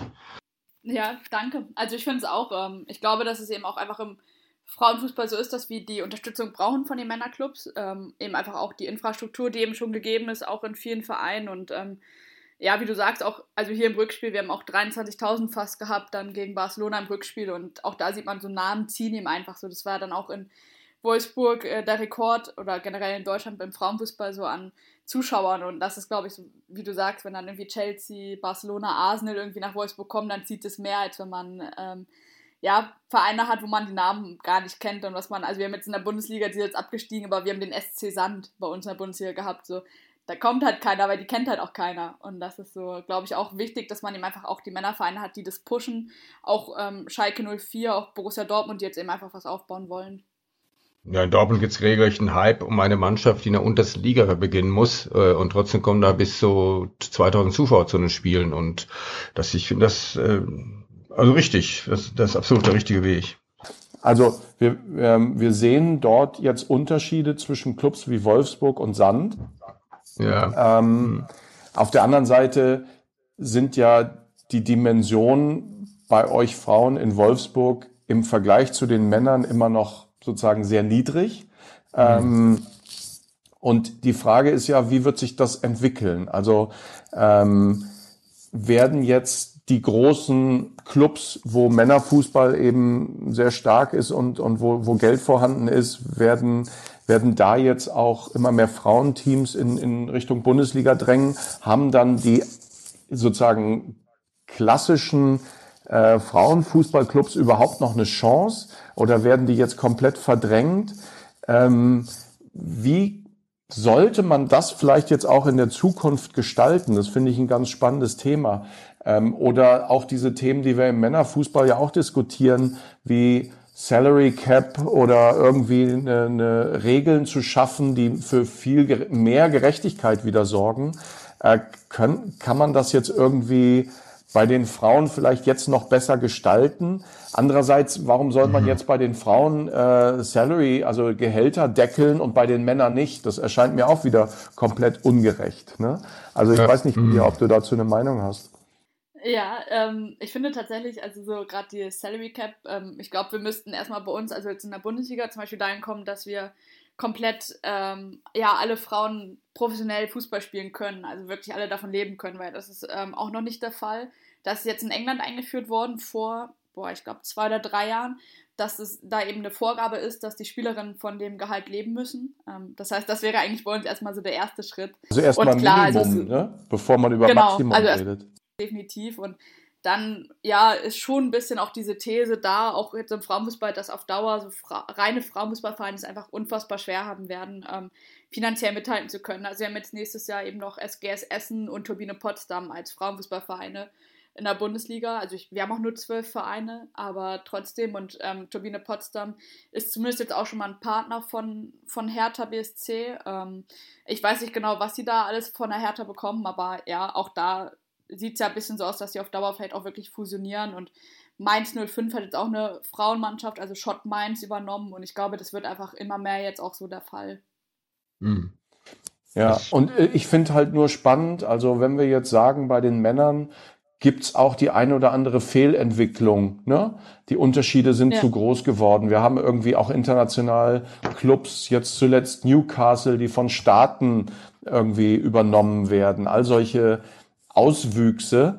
Und da ist ja vielleicht schon die Frage, kann man den Frauenfußball irgendwie in Zukunft so gestalten, dass man vielleicht nicht die gleichen Fehler nochmal macht oder ist das einfach Blödsinn und, und werden da auch die freien Kräfte einfach wirken und Geld schießt auch dort am Ende einfach, also was heißt am Ende? Eigentlich ist es ja jetzt auch schon ein bisschen so, ähm, dass das Geld eben da auch äh, Erfolg bringen wird. Ja, ist äh, echt eine sehr interessante Frage, weil es jetzt auch so ist seit letzter Saison, dass die UEFA unsere Champions League eben ähm, reformiert hat, äh, da auch deutlich mehr Geld fließt. Ähm, natürlich auch, also auch die Vereine wohl in der Liga ähm, Zuschüsse bekommen, je nachdem, wie viele Teams in der Champions League spielen. Ähm, von uns waren es jetzt drei Teams in dieser Saison, aber trotzdem natürlich auch ähm, immer weiter dann das Gefälle auch wachsen wird, weil ähm, je öfter wir oder auch Bayern in der Champions League teilnehmen und auch weit kommen, also jetzt auch bis zum Halbfinale, desto mehr Geld erspielen wir natürlich und das sind Summen, die werden Werder Bremen oder MSV Duisburg, ähm, SGS Essen, die werden das halt nie einnehmen und deswegen ist es, finde ich, sehr interessant, weil natürlich da erstmal die Gefahr besteht, dass man zum einen natürlich erstmal die Strukturen schaffen muss, dass alle professionell spielen, aber dann eben auch der Unterschied innerhalb der Liga nicht zu groß wird. Und das wäre, ja, glaube ich, echt eine Überlegung wert, zu überlegen, wie schafft man das, dass ja die Diskrepanz nicht noch größer wird, sondern dass man eher sagt, okay, ähm, wir haben wieder ja, eine höhere Qualität innerhalb der Liga und es kann auch mal sein, dass ähm, Werder Bremen in fünf Jahren für auch meinen VfL Wolfsburg wirklich schlagen kann. Und ähm, ja, das wäre eine schöne Entwicklung, wäre, glaube ich, so ein bisschen so wünschenswert, dass man einfach eine mhm. ausgeglichene Liga hat, aber ähm, ja, schwierig finde ich dann zu kommen, weil natürlich am Ende, wie du sagst, irgendwie das Geld äh, entscheidend ist. Also ich finde es einfach, ich finde es unter gesellschaftspolitischen Aspekten extrem interessant, dass offensichtlich ein Verständnis vom Verein sich durchsetzt, wo man sagt, zu einem richtigen, guten Profiverein gehört auch eine Frauenmannschaft. Das ist ja früher nicht so gewesen. Das ist ja eigentlich auch dann die Geschichte der reinen Frauenfußballvereine, dass eben die Männerprofivereine das nicht so gesehen haben. Und das finde ich schon mal einfach, finde ich einfach einen extremen Fortschritt, dass man sagt, okay, wenn wir ein richtig gut aufgestellter Verein sein wollen, dann gehört nicht nur die erste Herrenmannschaft, Profimannschaft dazu, sondern da gehört auch zu, dass wir eine Damenmannschaft haben, die ähm, erste Liga spielt, mindestens zweite Liga spielt. Äh, das macht erst das Bild für unseren Verein richtig komplett. Und ja, das, das, das ist erstmal großartig. Es ist natürlich verführerisch jetzt zu denken, mein Gott, die fangen jetzt äh, sozusagen da an, die Frauen, wo der Männerfußball vor, mit der Professionalisierung, vor 100 Jahren äh, angefangen hat. Ähm, deswegen können sie vielleicht von vornherein bestimmte äh, Fehler vermeiden äh, und uns zeigen, wie man es besser macht. Aber ich fürchte auch, dass da ganz normal die Marktkräfte erstmal durchsetzen werden. Um Fehler geht es gleich. Und es geht auch darum, dass Marco Bode gesagt hat, das Buch gibt's ja jetzt schon ein bisschen länger, gesagt hat, es ist keine Rechtfertigung für nichts. Hab ich eigentlich schon gesagt, dass ich mich tierisch gefreut habe, dass Werder Bremen wieder aufgestiegen ist. Glückwunsch an zumindest zwei, die die Raute irgendwie irgendwo ja immer noch im Herzen tragen. Ja, ich, also ich habe mich auch sehr gefreut. Aber ich finde es auch gut. Ich fand den Verein immer sympathisch und ja, ähm, ja deswegen finde ich es gut, dass sie wieder dabei sind. Andererseits, ähm, was ich was ich witzig fand, ähm, war, dass ich hatte den Eindruck, dass in Bremen noch nie so die Begeisterung für Werder so groß war, seit 2004 wie nach dem Wiederaufstieg in die erste Liga. Also es gab mal so eine Phase, auch während das, äh, als, als das Buch geschrieben, wo ich dann mir im Internet äh, Videos von Fans angeguckt habe nach einem Sieg von Werder, wenn man nicht gewusst hätte den Kontext. Es ging, glaube ich, darum, dass man gerade mit einem Sieg über Aue vom neunten Platz auf den siebten Platz in der, zweiten Liga gesprungen war. Dann konnte man meinen, ähm, wir befinden uns an einer Saison, wo Werder endlich mal wieder um Champions League Spiele, äh, Plätze mitspielt. Also das fand ich, ist ein interessantes Phänomen, dass man auch bei anderen Vereinen beobachten kann.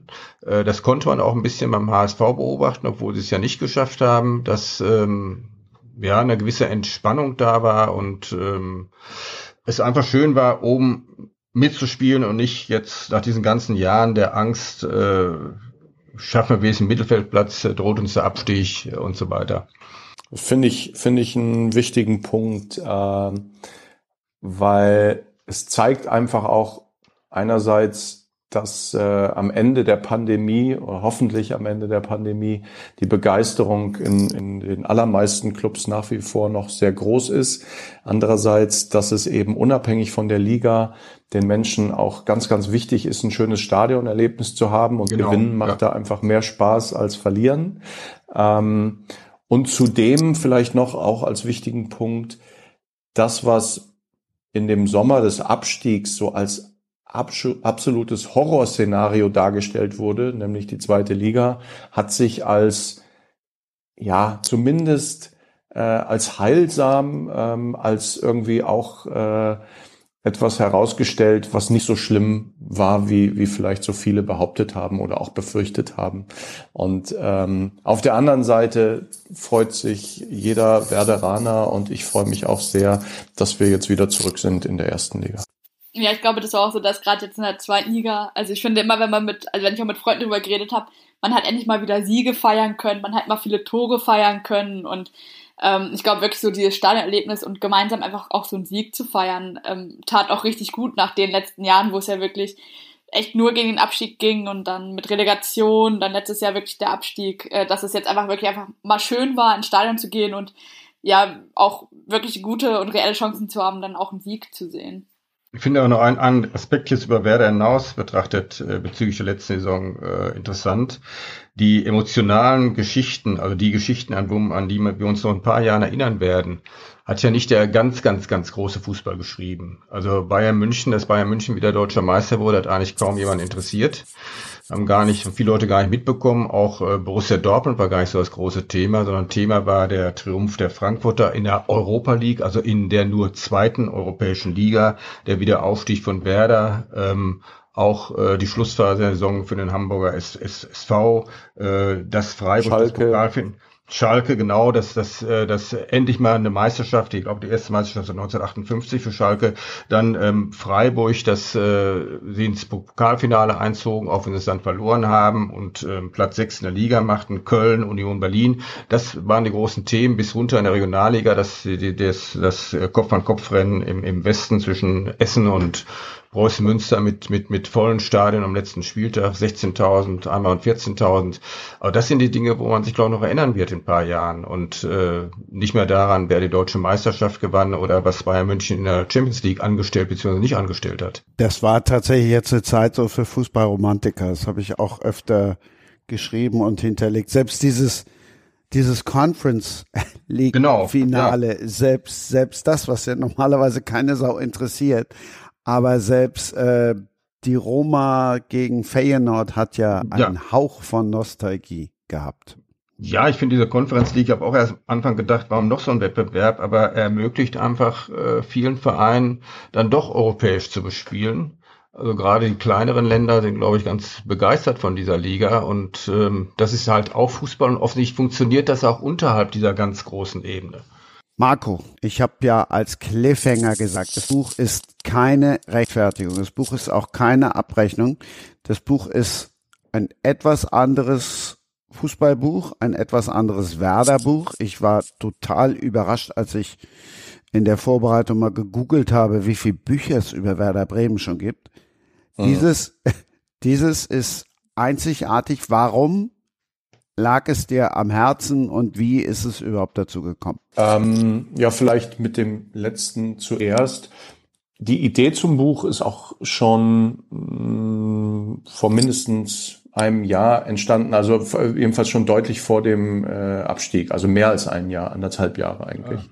Ah. Ähm, und der Gedanke war tatsächlich so ein wenig die Bundesliga-Branche insgesamt zu betrachten, aber am besonderen Beispiel Traditionsclubs und da natürlich, ähm, wenn ich Mitautor bin und Co-Autor mit Dietrich zusammen, dann war es natürlich klar, dass es auch um Werder gehen wird, ähm, weil mir sozusagen äh, oder ich verpasst habe, irgendwelche Erfahrungen außerhalb von Werder zu sammeln, weder als Spieler noch als, als Manager oder Aufsichtsrat. Ähm, von daher ist es schon auch ein Werder-Buch geworden, aber Werder steht im Grunde immer beispielhaft auch für andere. Und ich hoffe sehr, dass es eben auch Leser, äh, Leserinnen und Leser außerhalb der Werder-Fangemeinde findet und dann HSV-Fans oder Stuttgart-Fans oder, oder Frankfurt-Fans so ein bisschen abstrahieren auf ihre Situation. Und ich glaube, wir haben uns auch viel mit ähm, Freiburg und Bayern und, und Dortmund beschäftigt. Also eigentlich einen intensiven Blick auf die Branche gehabt. Was ich wirklich ganz explizit nicht wollte, ist irgendwie ein Buch über den Abstieg schreiben und erklären, ähm, was da möglicherweise richtig oder falsch gelaufen ist und mich irgendwie rechtfertigen. Ich hoffe sehr, dass das gelungen ist, ähm, weil natürlich in dem Moment, wo du auch unaufgeregt ein paar Dinge erläuterst, ähm, oder Entscheidungen, die wir getroffen haben, die ich auch mitgetragen habe, hat das natürlich immer oder besteht die Gefahr, dass es so rüberkommt. Aber ich glaube, wir haben eine Tonalität gefunden, äh, so dass am Ende schon jeder sagen wird, ähm, Rechtfertigung ist was anderes. Ja, ich sehe das genauso. Dass, ähm für, für Marco war das ja extrem wichtig und äh, es gab ja auch so eine Phase, also wir haben, ich glaube, das erste Gespräch über das Buch haben wir im März 21 geführt und äh, da war Marco noch sehr optimistisch. Ich glaube, da hatten wir elf Punkte Abstand zum, zum Relegationsplatz, also zum ersten Abstiegsplatz und ich muss gefühlsmäßig sagen, war ich da nicht so optimistisch, egal. Und äh, dann kam dieser Abstieg und äh, da hat Marco auch die Frage gestellt, sollen wir das überhaupt noch machen? Und ähm, eben genau, weil er die Gefahr sah, Rechtfertigung, bla bla. Aber zum einen ist ja so, dass äh, das Buch ähm, zu einem nicht unerheblichen Teil auch aus Kapiteln besteht, die man völlig losgelöst von Werder äh, lesen kann. Also wie finde ich den richtigen Trainer, Sportdirektor, ähm, äh, Glück und Zufall, äh, VAR, all die Dinge, die wir schon schon äh, auch äh, genannt haben, erörtert haben. Und ähm, aber das war schon so, dass ihm das extrem am Herzen lag, keine Rechtfertigung. Und äh, ich habe das ein bisschen unverkrampfter gesehen, die ganze Geschichte. Und ich hatte ja auch mal eine klare Sichtweise auf das, was da passiert ist bei Werder und äh, sah da weder Baumann noch Marco Bode als, als äh, den großen Schuldigen, ähm, für das es passiert ist. Mich hat ja einfach die Geschichte interessiert, auch wie kommt man eigentlich dahin, weil man das ja schon seit längerer Zeit verfolgen konnte, dass es nicht so ganz glatt mit, mit, mit, mit Werder läuft. Aber ich glaube auch, das ist uns von der Tonalität gut gelungen, dass es keine Rechtfertigung ist, sondern wir, äh, und ich glaube, das verbindet uns auch so ein bisschen, einen, einen nüchternen Blick auf die Dinge haben, also diese Aufgeregtheiten ähm, ungern mitmachen und es auch nicht darum ging, irgendwelche Dinge äh, zu enthüllen, also irgendwelche Skandale zu enthüllen oder irgendwelche Leute an die Wand zu nageln. Genau, und deswegen haben wir auch schon in der Einleitung gesagt, es ist auch keine Sammlung von Anekdoten und Geschichten rund um Werder, Anekdoten kommen nur rein, wenn sie wirklich gut sind und auch zum, in den Zusammenhang passen. Also ein paar sind schon, sind schon trotzdem reingekommen. Und wir haben auch noch mal ein Kapitel äh, geschrieben und uns mit der guten alten Zeit beschäftigt, weil daraus aus den Erfolgen äh, in der genau. Rehagelzeit und Schafzeit natürlich sich auch diese Fallhöhe ergibt, die ja dann mhm. später hier und da auch zum Problem geworden ist. Ne? Pia, ich dachte, Du fragst jetzt, aber das verbietet dir wahrscheinlich der Respekt zu fragen. Was soll ich Marco, denn fragen? Na, Marco, wie viel hast wie viel hast du mitgeschrieben? Nein, Quatsch. Wie sah eure gemeinsame, Marco war ja immer schon ambitioniert als Journalist, hat er eben schon erzählt. Wie sah eure gemeinsame Schreibarbeit denn aus? Also ich oh, das war das, spannend. Das war, das, ja, es war, ich fand, das war ein, ähm, ich hatte das Marco nochmal anschließend geschrieben. Ich habe ja auch schon mit, mit anderen Leuten äh, Bücher zusammen gemacht. Und das äh, war wirklich ein Zusammenschreiben. Das war eine unheimlich intensive Zusammenarbeit. Äh, also immer, es ist immer jemand bei irgendeinem Thema in Vorleistung getreten und der andere hat dann seine Sachen reingeschrieben oder korrigiert äh, und so weiter und so fort. Und äh, wir haben uns, ich weiß nicht wie häufig, getroffen in Bremen. Und ich glaube, kein Termin war unter vier Stunden, wo wir einfach manchmal auch über Gott und die Welt und rund um den Fußball gequatscht haben, gar nicht zum Thema und äh, ich das dann aufgenommen habe und später zu Hause ausgewertet habe. Wir haben ja auch mit mit Leuten wie, wie Thomas Schaaf oder mit Klaus Filbri auch nochmal ausführlich gesprochen. Ähm, also ich war wirklich, ich hatte ja den Eindruck, ja, das ist so ein, das ist noch mehr ein Buch des Zusammenschreibens, als ich es äh, von anderen kannte, weil es ähm, ansonsten doch immer so ein bisschen auch getrennt war schon. Ne? Du machst jetzt dieses Kapitel, du machst jenes Kapitel, aber am letzten ist es so gewesen, dass äh, klar hat der eine mal bei dem Kapitel ein bisschen mehr geschrieben als der andere, aber insgesamt war das wirklich ein, im wahrsten Sinne des Wortes, ein Zusammenschreiben.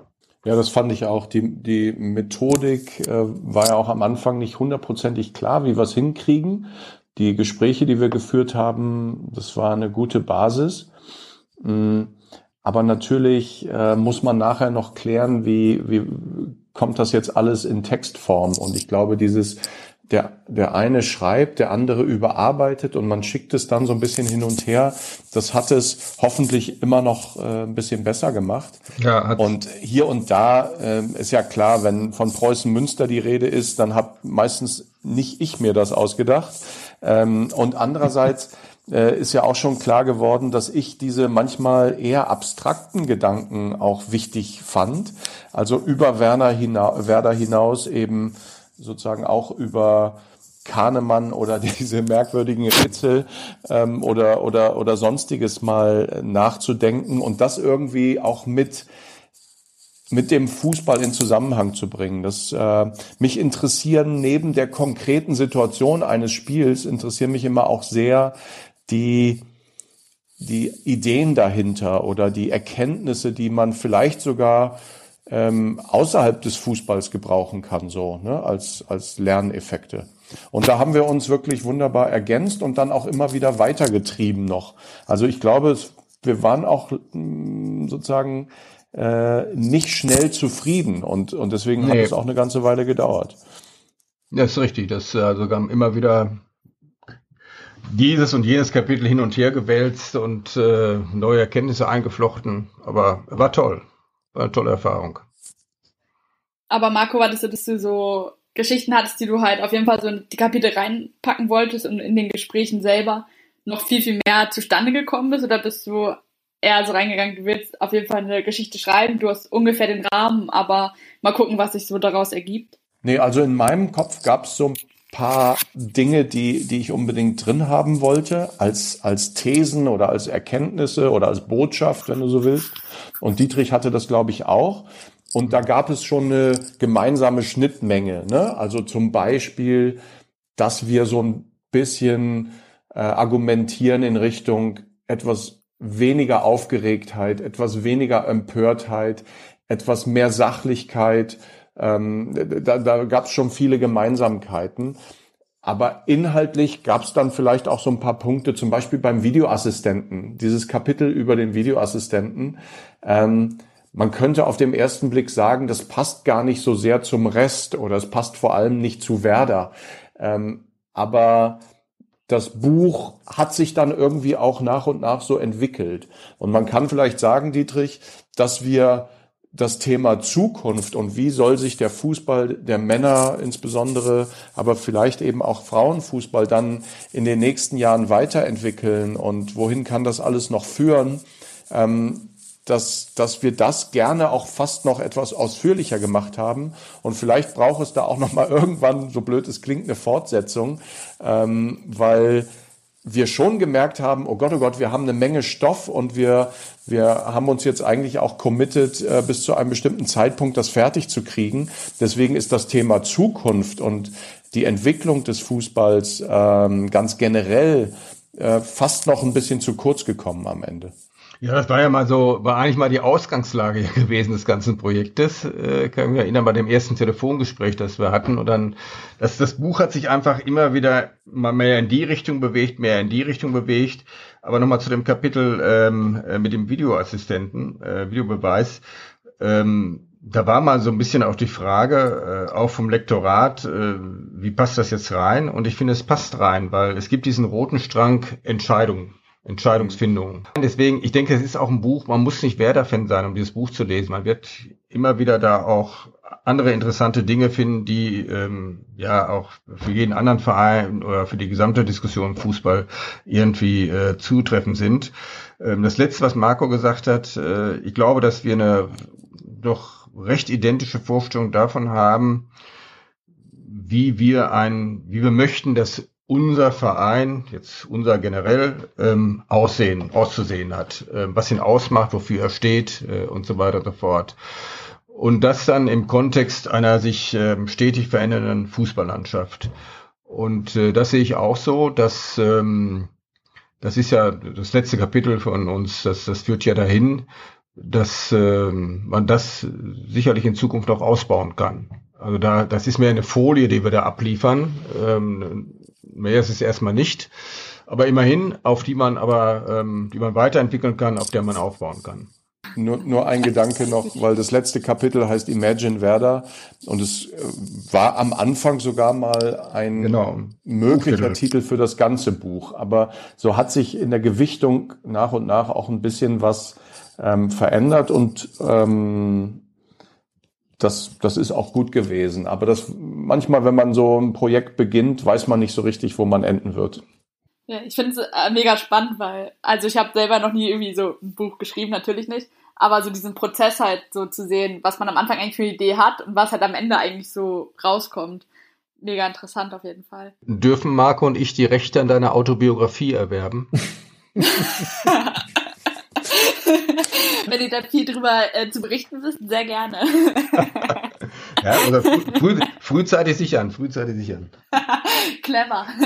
hatte eigentlich mit der Familie Volta auch schon so ein bisschen abgeschlossen, weil ähm, dein Vater Pia ist der einzige auf der Welt, der mich ungestraft Bodo nennen darf. Ähm, aber es, es läuft mir immer noch kalt den Rücken runter, wenn er das tut, weil ich hasse das eigentlich wie die Pest. Weiß er das auch? Das weiß er ganz genau, deswegen tut er es ja. So, jetzt haben wir im Buch, wird, im Buch haben wir ja nicht so viele Geheimnisse, Dietrich. Das war jetzt mal ein Geheimnis. Ne? Ja, okay, sehr interessant. Ich habe es notiert, ich habe es notiert. so. Ich werde es ja beim Anmerken. Bode, Bode. Von wegen nur ein Werder-Buch, weil Matthias Brandt, der einen sogenannten Quote hat er ja abgegeben. Ähm, ein Blurb heißt das, habe ich gelernt. Oder genau, Quote oder Blurb, also wenn ihr irgendwie was lest, was ein anderer über ein anderes Buch sagt, das, das nennt sich dann, genau, Blurb. So, und der hat, der ist ja nun bekennender Werder Bremen-Fan. Wenn ich jetzt vorlese, Marco Bodo, Entschuldigung, Marco Bode und Dietrich Schulze-Marmeling lassen den Leser in den Maschinenraum des Profifußballs blicken, in eine Welt zwischen großem Gefühl und großem Geschäft, zwischen Turbokapitalismus und der Sehnsucht der Fans nach sportlichem Erfolg und Identifikation. Ein hochinteressantes und spannendes Buch. Da taucht ja auch nicht einmal Werder auf. Also sprich, das Buch ist tatsächlich für alle äh, definitiv für alles. Und ähm, als ich Matthias gefragt habe, also wir kennen uns ja tatsächlich äh, aus dem Werder-Zusammenhang, weil er großer Werder-Fan ist, ähm, war ich schon ganz stolz, dass er zugesagt hat und äh, bereit war, erstmal äh, 270 Seiten zu lesen und dann ein, ein, ein, ein Statement, ein Blurb abzugeben. Und dass es dann noch so ausfiel, wie es jetzt ausgefallen ist, ähm, finde ich schon toll. Irgendjemand sagte jetzt auch, naja, Maschinenraum, es ist vielleicht auch ein bisschen sozusagen äh, die, die Steuer, die Perspektive vom Steuerrat. Ähm, klar, ähm, wir wir blicken natürlich auch manchmal aus einer Vogelperspektive auf die ganze Branche. Ähm, aber ich glaube, ähm, es sagt eben auch das, was wir wollen, dass, dass, ähm, dass es um den Profifußball generell geht und, ähm, und nicht um die Besonderheit Werder in, in jedem Fall. An manchen Stellen natürlich schon, ähm, aber nochmal, es ist sozusagen auch äh, Werder als Beispiel für andere. Ja, wir wollen ja ein bisschen auch erklären, ähm, wie schwierig dieser Job im Profifußball ist, den sich manche so furchtbar einfach vorstellen. Also wieder dieses Thema Entscheidungen treffen. Ich muss im Fußball unheimlich viele Entscheidungen treffen. Ich treffe unheimlich viele falsche Entscheidungen.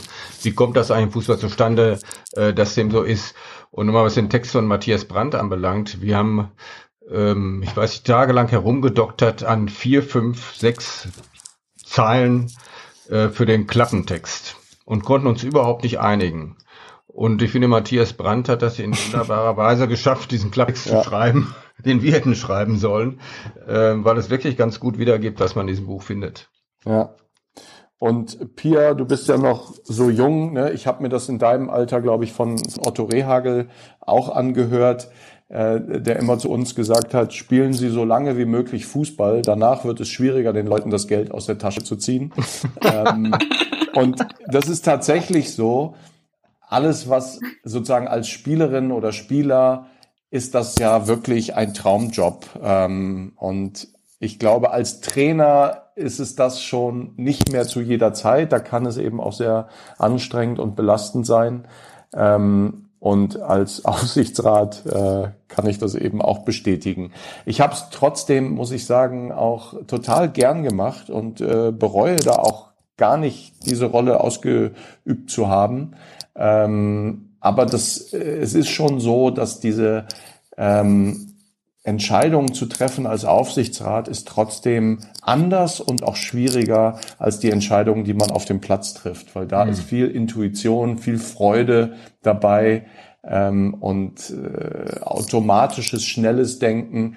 Und als Aufsichtsrat liegt man halt doch gelegentlich mal wach und grübelt. Ja, ich glaube, das ist auch ein bisschen so dieses, ich finde, auf dem Platz, also man hört ja immer wieder, man trifft ganz viele Entscheidungen auf dem Platz, ist ja irgendwo auch so, aber wie du sagst, man trifft die halt intuitiv, also man merkt ja auf dem Platz nicht, okay, jetzt habe ich gerade eine Entscheidung getroffen, also man macht das ja dann irgendwie so ein bisschen nebenbei, sage ich mal. Und mhm. ich glaube, das ist so dieses, wenn du dann wirklich ähm, im Aufsichtsrat bist und wirklich auch viel Verantwortung hast, dann merkst du nochmal mehr, wie weitreichender die Entscheidung eigentlich ist, als wenn du auf dem Feld einen Pass spielst und ja, okay, dann ist es ein Fehlpass und vielleicht führt es zum Gegentor, aber in dem Moment merkst du ja gar nicht, dass du eine falsche Entscheidung triffst. Das ist vielleicht ja. auch ein bisschen so dieser Unterschied.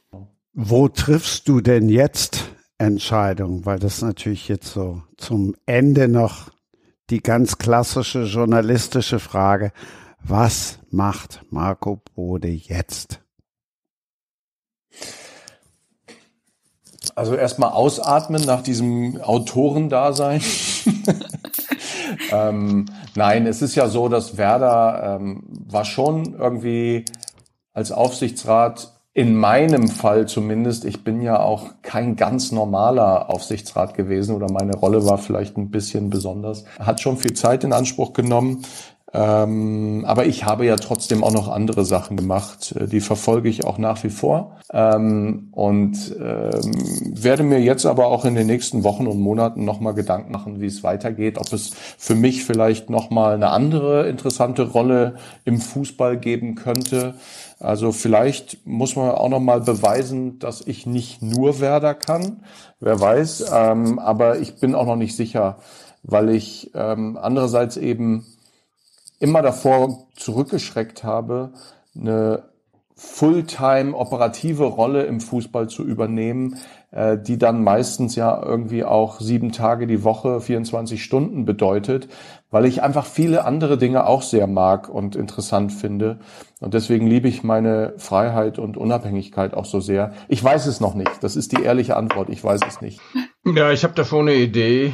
Ähm, äh, meine Marco wäre ein super DFB-Präsident, aber das will er, glaube ich, nicht. Ähm, aber meine Idee geht mehr dahin, dass ich ähm, im Euro-Lotto 90 Millionen gewinne, äh, mir von diesen 90 Millionen einen Fußballverein kaufe und dann Marco Bode als ähm, Präsidenten, Aufsichtsratsvorsitzenden, Botschafter, Fulltime-Job sieben Wochen da installiere. Das ist, ähm, ich werde mich dann eher im Hintergrund halten.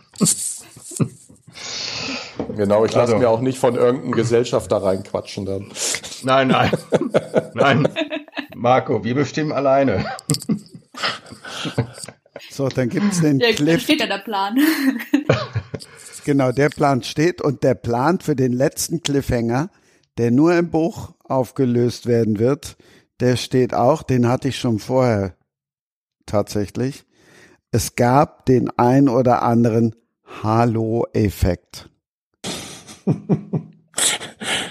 Vielen lieben Dank euch. Wie ihr das jetzt hinkriegt, inklusive einer Verabschiedung, das weiß ich jetzt auch nicht. Da nicht für. Also ich, ich versuch's mal. Ich hoffe sehr, dass die Zuhörer ähm, sozusagen beim Halo-Effekt etwas Positives am Anfang gehört haben und dann eben nicht ausgeschaltet haben.